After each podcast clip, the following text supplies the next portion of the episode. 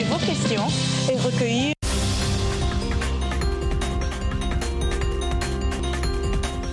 Jean-Roger Billon à ce micro pour Le Monde aujourd'hui, au sommaire de cette édition du jeudi 11 janvier 2023. La Guinée déclare que les restrictions de l'accès à Internet sont dues à un problème de sécurité. L'Afrique du Sud a accusé aujourd'hui Israël de violer la Convention des Nations Unies sur le génocide devant la Cour internationale de justice. Au Togo, l'Église catholique et la classe politique choquée par le décès de l'archevêque émérite de Lomé, Monseigneur Philippe Fanoko Bojiro.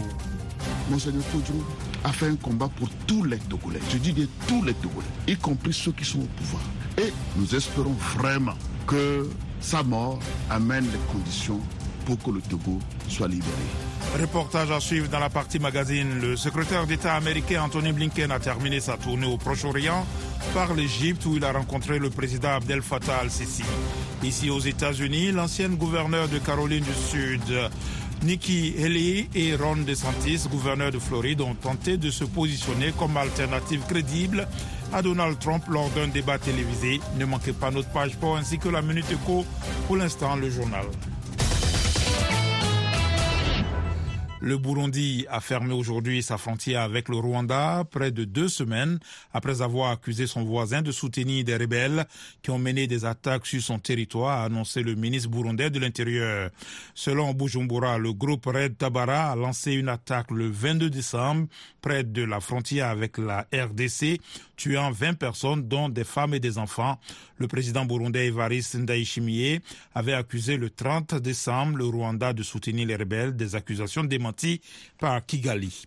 En République démocratique du Congo et en République du Congo, le fleuve Congo a atteint son niveau le plus élevé depuis plus de 60 ans, provoquant des inondations qui ont tué plus de 300 personnes ces derniers mois.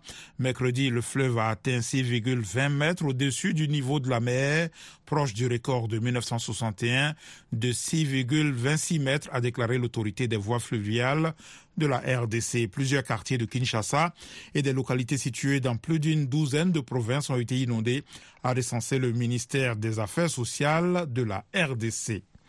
Le ministre guinéen des Affaires étrangères, Maurice Sanda Kouyaté, a justifié par un problème sécuritaire les restrictions d'accès à Internet devant une quinzaine de diplomates étrangers venus exprimer leurs préoccupations. Les précisions avec Delidico. Les ambassadeurs ou représentants de partenaires importants de la Guinée, dont l'Union européenne, les États-Unis, la Chine et la France, ont rencontré mercredi le chef de la diplomatie pour évoquer les restrictions à la liberté d'expression et à l'accès à Internet.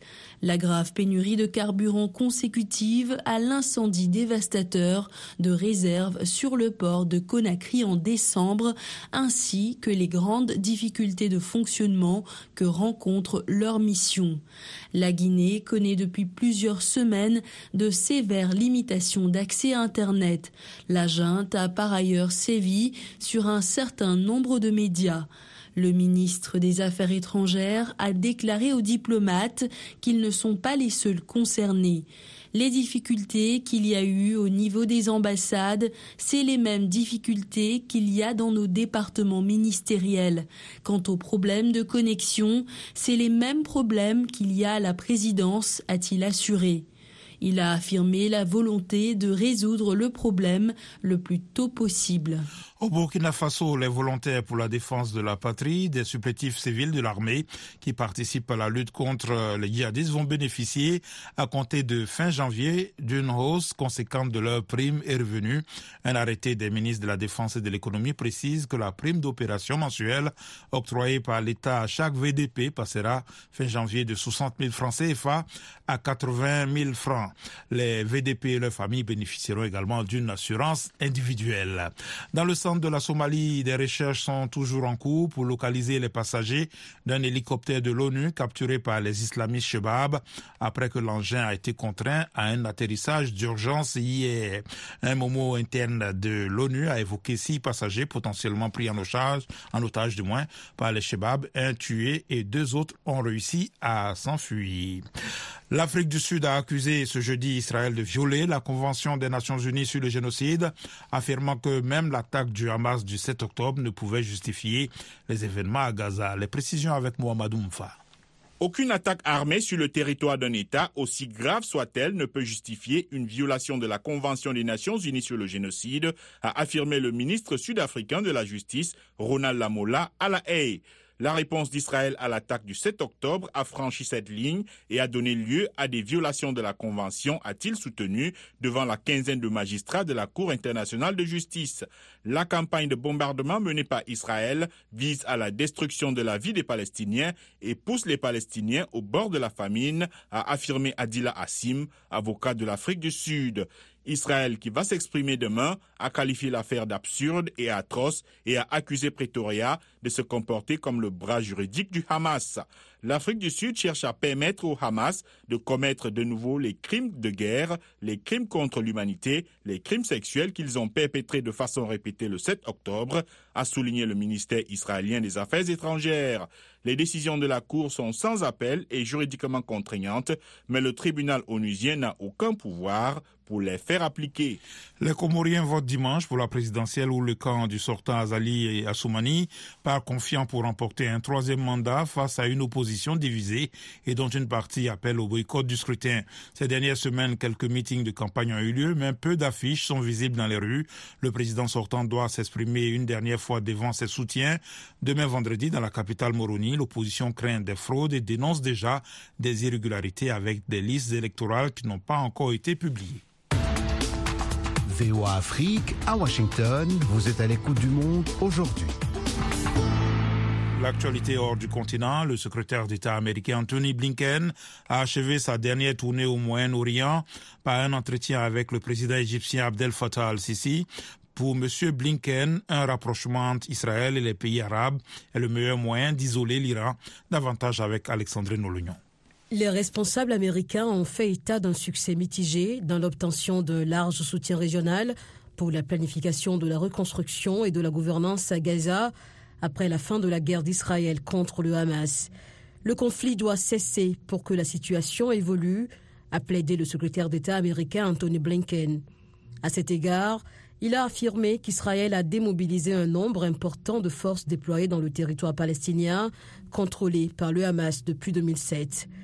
Au terme de sa tournée régionale, M. Blinken a assuré qu'un rapprochement entre Israël et les États arabes reste le meilleur moyen d'isoler l'Iran et ses supplétifs.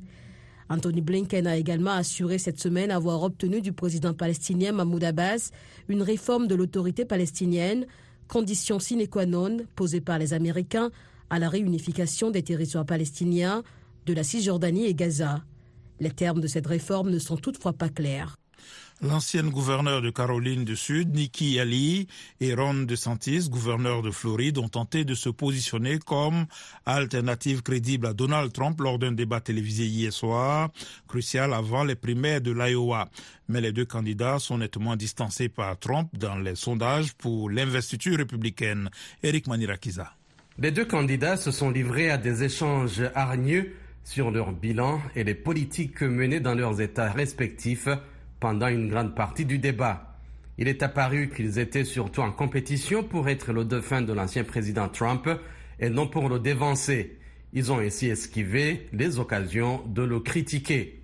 Donald Trump, confiant dans son avance, a boycotté le débat en organisant un événement simultané diffusé par Fox News pendant que ses rivaux débattaient sur CNN.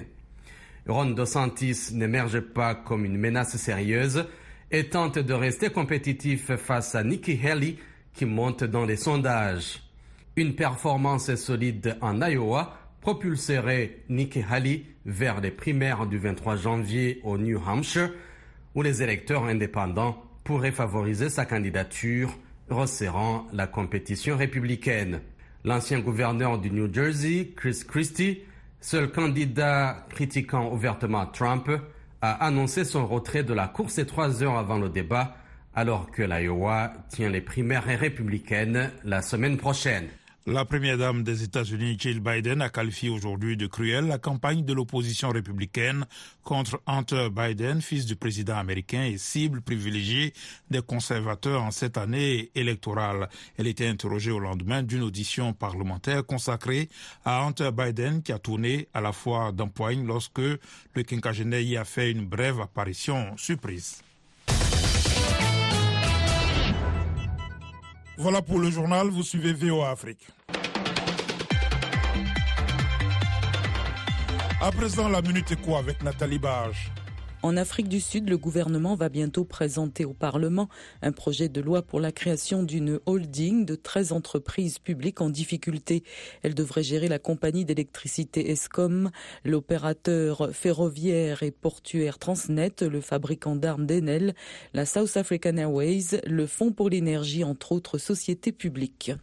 Le groupe bancaire Standard Chartered a annoncé un financement de 533 millions d'euros à la Côte d'Ivoire, remboursable sur une période de 15 ans pour financer des projets sociaux et environnementaux dans le cadre du plan national de développement du gouvernement ivoirien.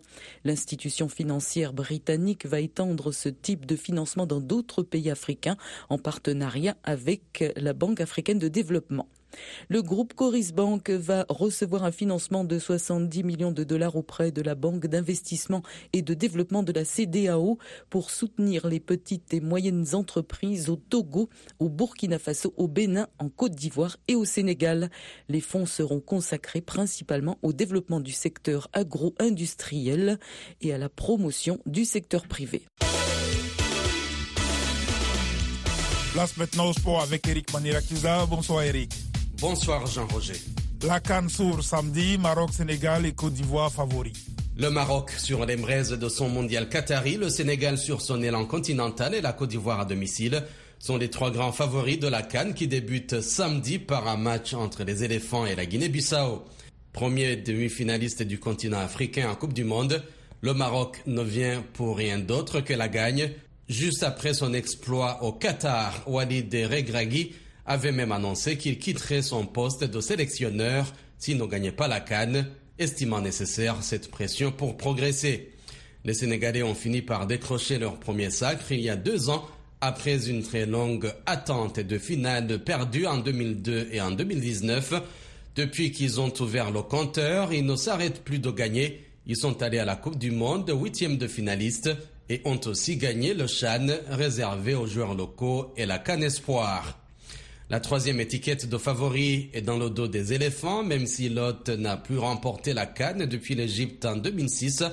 En plus de la ferveur du public, la Côte d'Ivoire peut compter sur une belle équipe avec des cadors comme Seko Fofana, Franck Kessier et Sébastien Haller. Derrière ces trois équipes, l'Égypte, détentrice du record de victoire 7 et finaliste malheureuse il y a deux ans et en 2017, rêve de revanche. Parmi les outsiders figure aussi l'Algérie qui veut laver l'affront et la Tunisie en transition générationnelle. Le Cameroun semble un ton en dessous, mais il faut toujours se méfier du sens de la compétition des lions indomptables. Enfin, le Mali et son milieu étoffé, la République démocratique du Congo, encore le Burkina Faso, demi-finalistes et trois fois lors des cinq dernières cannes, peuvent nourrir des espoirs. Une surprise peut en outre toujours s'inviter, telle la Gambie il y a deux ans, quart de finaliste dès sa première participation. Deuxième vol pour les joueurs gambiens après un départ avorté. L'équipe de football de Gambie s'envole ce jeudi après-midi pour la Côte d'Ivoire en vue de la Coupe d'Afrique des Nations après un premier départ raté hier mercredi, a indiqué la Fédération nationale. Parti de Banjul, l'avion des Scorpions a fait demi-tour après 9 minutes de vol mercredi en raison, selon la fédération, d'une perte de pression et d'oxygène dans la cabine. La fédération a assuré mercredi soir que tous les membres de la délégation étaient en bonne santé. Air Côte d'Ivoire a dépêché un Airbus A319 en Gambie pour prendre en charge la sélection ce jeudi après-midi avec l'autorisation spéciale de s'opposer à Yamoussoukro où l'équipe sera basée, a dit la fédération. Cette mésaventure est survenue après un début de semaine agité. Les joueurs avaient boycotté leur dernière séance d'entraînement sur le sol national mardi pour obtenir une prime de qualification de 500 000 euros environ pour l'ensemble du groupe. Page de sport Afrique signée Eric Manirakiza.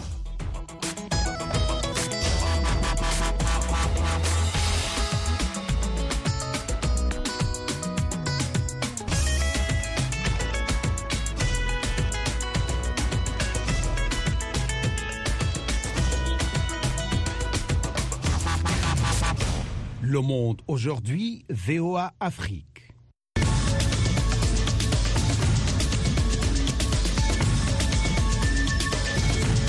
Vous êtes à l'écoute du monde aujourd'hui sur VOA Afrique. Jean-Roger Billon de retour avec vous pour les dossiers du jour. Au Burkina Faso, la récolte du coton est dans l'impasse. Dans certaines zones de grande production, des hommes armés rôdent autour des champs et n'hésitent pas à brûler les récoltes. Le reportage d'Alidou Ouedraogo, notre correspondant dans la région cotonnière de Houndé. Le village de Kumbia est à seulement 70 km de Bobo du Lasso.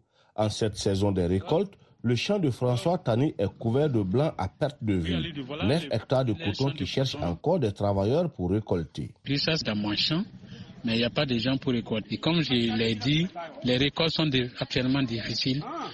François Tani explique pourquoi il n'arrive pas à jouir des fruits de plusieurs mois de très dur labeur. le pohin, pohin, paix, les, les là sont vraiment dans la zone. Ils ont brûlé les tas de choses, les tas de coton, ainsi de suite. Donc vraiment, c'est pas facile. En plus des récoltes qui sont brûlées à cause de l'insécurité, certaines zones de grande production ont été désertées par les populations. Naboho Wilodio a fui son village et son champ pour se réfugier à Oundé.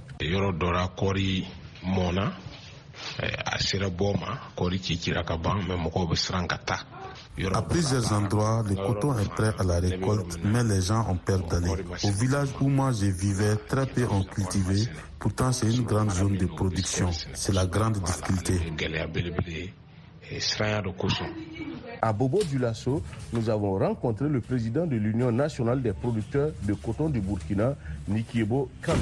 Il y a des gens qui ont abandonné les champs. Après avoir utilisé tous les intrants possibles, ils ont été chassés, déguerpis de les champs. Donc les champs sont restés comme ça. Donc on a un certain nombre, comme je n'ai pas les chiffres ici, on a un certain nombre d'hectares qui sont délaissés parce qu'on les a déguerpis dans les villages. Actuellement, nous sommes dans les récoltes. Il y a des ans, on vient même brûler des tas de coton. Il y a des coins même qui sont allés déjà brûler du coton avec des camions qui sont déjà chargés. De concert avec les forces de défense et de sécurité, l'Union nationale des producteurs de coton du Burkina tente de sauver ce qui peut encore l'être. On espère que les VDP et les forces de l'ONU vont veiller. Parce qu'à chaque moment, on a un comité de veille qui va communiquer directement avec les forces de l'ordre, quelles sont les difficultés dans tel lieu précis, et, et aussi se rendre en action pour vraiment sauver ce qu'on peut sauver. Malgré toutes ces difficultés que la filière coton rencontre, le président de l'UNPCB se veut optimiste et cherche à rassurer que la saison ne sera pas catastrophique. Ali Douedraogo, Kumbia, depuis Oundé et Bobo Dulasso pour VOA Afrique. Restez branchés sur VOA Afrique à Ouagadougou sur 102.4 FM au Burkina Faso.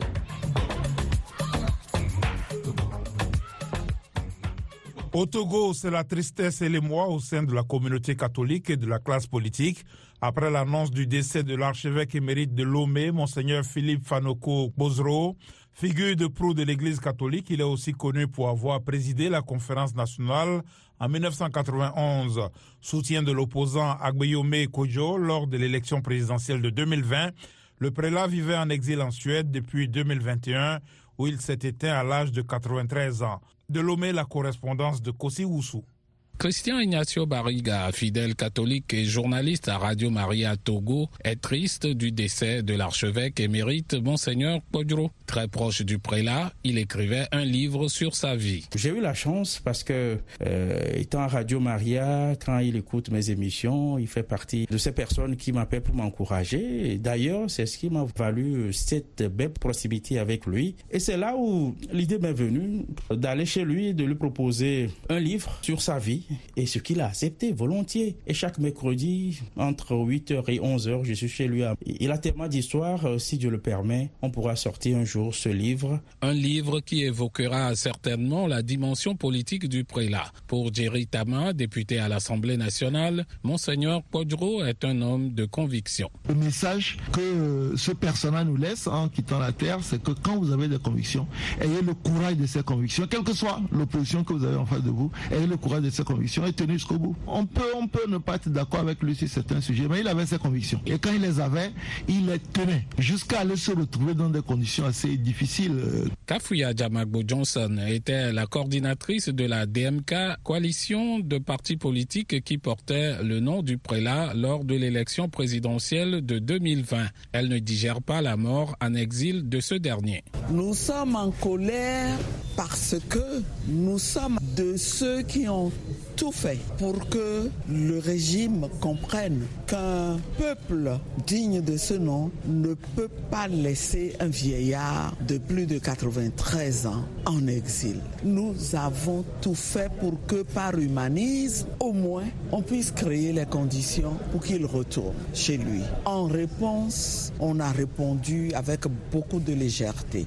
Accusés d'être à la base de l'exil de l'archevêque, les autorités togolaises, qui n'ont pas encore réagi à l'annonce du décès, ont toujours estimé que Monseigneur Podro a décidé volontairement de quitter son pays et qu'il pouvait revenir quand il le voulait. Pour Gérard Adja de la DMP, le décès du prélat doit être une occasion pour les Togolais de continuer son combat et appelle à l'union sacrée de la classe politique. Monseigneur Podro, c'est un grand éclaireur pour tous les Togolais. Pourquoi nous ne l'avions pas compris ainsi? Monseigneur Podjou n'a pas fait un combat pour un parti politique. Monseigneur Podjou a fait un combat pour tous les Togolais. Je dis bien tous les Togolais, y compris ceux qui sont au pouvoir. Et nous espérons vraiment que sa mort amène les conditions pour que le Togo soit libéré. Des voix s'élèvent déjà pour que la dépouille de Monseigneur Podro soit rapatriée au Togo pour des hommages mérités. Kossi Oussou, Lomé pour VOA Afrique. Retrouvez-nous sur VOA Afrique 24 h sur 24 à Lomé sur 102.3 FM. Pendant des années, les Sénégalais désireux d'émigrer se sont tournés vers l'Europe et la France et des milliers d'entre eux ont tenté des itinéraires dangereux à bord de petites embarcations. Aujourd'hui, un nouvel itinéraire a vu le jour pour de nombreux jeunes qui aspirent à une vie meilleure à l'étranger. Ils passent désormais par le Nicaragua pour se rendre aux États-Unis. Les détails avec Thierry Kaori. La nouvelle sur cette route migratoire clandestine, jugée moins dangereuse que la traversée de la mer, s'est répandue à travers les réseaux sociaux. Guevamba, alias Baifal, 40 ans, a été informé de cet itinéraire via le Nicaragua l'année dernière. Au Sénégal, c'est dans toutes les rues. Tout le monde en parle du Nicaragua, du Nicaragua. C'est pas quelque chose de caché. Quand j'ai entendu ça, j'ai fait mes investigations. J'ai commencé à suivre le live sur les réseaux sociaux. Petit à petit, j'ai fait des démarches pour connaître les personnes qui vendent les billets. En juillet 2023, le soudeur professionnel sénégalais a réuni environ 6 millions de francs CFA, plus de 9 000 dollars américains, pour entamer son voyage vers les États-Unis. Sénégal avion Nicaragua parce que j'ai pris l'avion du Sénégal au Nicaragua, fait escale au Maroc, après une autre escale en Espagne, après une autre escale au Salvador, j'ai atterri au Nicaragua. C'est à partir de là que la route vers les États-Unis est devenue clandestine. Guevaba a été arrêté à la frontière entre les États-Unis et le Mexique. Il a passé près de deux mois en détention aux États-Unis avant d'être rapatrié à Dakar avec plus d'une centaine d'autres migrants sénégalais en septembre 2023. Au Sénégal, des offres de billets à destination du Nicaragua sont publiées sur de nombreuses pages Facebook et de numéros de téléphone partagés conduisent à des agences de voyage bien implantées à Dakar. Abdoulaye Doukouré, responsable d'une agence de voyage, s'est même spécialisé dans la vente de billets pour le Nicaragua. je peux dire que de octobre à décembre 2023, j'ai à peu près 1200 personnes qui sont passées dans mon agence. Et, chaque personne, maximum, il a payé 3 500 pour avoir ce billet d'avion. De Dakar, Nicaragua. Même si la migration n'est pas un phénomène nouveau au Sénégal, aller aux États-Unis reste un signe de réussite pour ces jeunes migrants, selon le professeur Ali Tandia, directeur général de l'ONG Observatoire sénégalais des migrants. Le rêve américain est déjà euh, dans la construction euh, du Sénégalais, ce qu'on appelle la, réussite à Dakar. Pour nombre de ces populations jeunes qui veulent partir aux États-Unis, ils avaient déjà franchi une première étape. Ce sont des populations qui viennent de l'Interland, de l'intérieur du pays, et qui ont réussi à s'imposer à Dakar. Donc ils ont franchi une première étape avant de rejoindre les États-Unis. Plus de 9000 Sénégalais ont été arrêtés alors qu'ils franchissaient la frontière de l'Arizona entre le 1er octobre et le 9 décembre de l'année dernière, selon l'agence Associated Press. Avec le nombre croissant des billets d'avion proposés sur les réseaux sociaux, ces chiffres pourraient augmenter en 2024. Alexandrine Rologno avec vous. Dans Washington Forum cette semaine, la prochaine élection présidentielle aux États-Unis, le président Joe Biden est soit à la traîne, soit au coude à coude avec son prédécesseur Donald Trump dans une série de sondages récents, tandis que son taux d'approbation est le plus bas de tous les présidents modernes à ce stade de leur mandat. Pendant ce temps, Donald Trump, favori pour l'investiture républicaine à la présidentielle 2024, doit être jugé à Washington le 4 mars pour conspiration en vue de renverser l'élection de 2020 remportée par le démocrate Joe Biden. Quels sont les principaux enjeux de cette présidentielle aux États-Unis? Rendez-vous ce jeudi à 19h temps universel sur VOA Afrique et voaafrique.com en rediffusion samedi et dimanche. La nouvelle année s'annonce difficile pour les vendeurs ambulants sur le pont de Brooklyn à New York. De nouvelles règles interdisant la vente de marchandises sur le pont sont entrées en vigueur. Nina Vishneva s'est entretenue avec certains qui se demandent maintenant où ils iront pour vendre leurs produits. Le récit avec Blanche Sanon. Le pont de Brooklyn ressemblait autrefois à ceci. Casquette de baseball, jouets en peluche, sac en toile et snack, mais la ville de New York vient tout juste de commencer à appliquer une nouvelle loi interdisant aux vendeurs d'accéder à l'allée touristique, historique et populaire. Selon la Metropolitan Transportation Authority, quelques 10 000 piétons traversent chaque jour le pont de Brooklyn. Le week-end et les jours fériés, ce nombre atteint 30 000.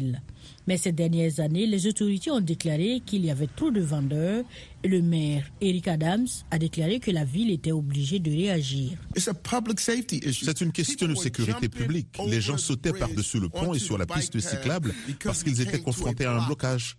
MD Rahman vend des hot dogs sur le pont de Brooklyn depuis 2008 grâce à des licences délivrées par le ministère de la Santé et de l'Hygiène de la ville de New York. J'essaie de gagner ma vie et de survivre. J'essaie de payer mes factures. Si je perds mon emploi, que feront mes deux enfants et ma femme et moi? Patrick Delamore est un vendeur et un vétéran des gardes-côtes américains. Étant en possession d'une licence de fournisseur, les anciens combattants bénéficient de certains avantages. Aujourd'hui, le maire supprime le seul moyen pour les anciens combattants de gagner leur vie. Je suivrai bien, mais certaines de ces personnes souffrent d'un grave syndrome de stress post-traumatique à cause des combats, de la guerre. Et il leur enlève leur seul travail. Mohamed Atia était également vendeur ambulant. Aujourd'hui, il est directeur général du Street Vendor Project et son objectif est de convaincre le maire Adams de revenir sur sa décision. Nous demandons aux gens de trouver d'autres emplacements. Nous pourrions les aider à trouver un nouvel emplacement légal viable. Le vendeur de souvenirs, Diatso Lama, espère qu'il n'aura pas besoin de bouger. Son chariot est positionné juste à l'extérieur de la zone officielle de non-échange. Je suis arrivé en Amérique en 1998. Pendant un an, j'ai travaillé ailleurs. Et depuis, je bosse ici. Je travaille dur, je nourris mes enfants. C'est comme ça que j'ai envoyé trois de mes fils à l'université.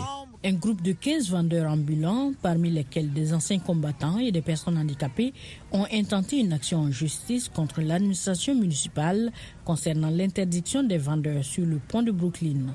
Ils affirment qu'empêcher les personnes handicapées de travailler viole la loi de l'État de New York. Il ne s'agit pas seulement du pont de Brooklyn. La nouvelle ordonnance s'applique à l'ensemble des 789 ponts gérés par le ministère des Transports.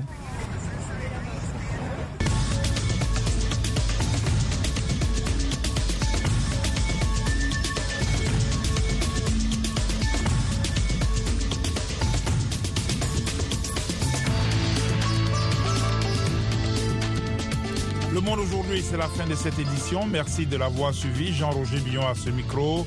À la mise en onde, Michel Joseph. Un grand merci à la rédaction et à toute l'équipe de production. Rendez-vous sur notre site internet voafrique.com et nos pages Facebook, YouTube, la plateforme X et Instagram pour un suivi de l'actualité 24 heures sur 24. Je vous souhaite une excellente soirée à l'écoute de nos programmes.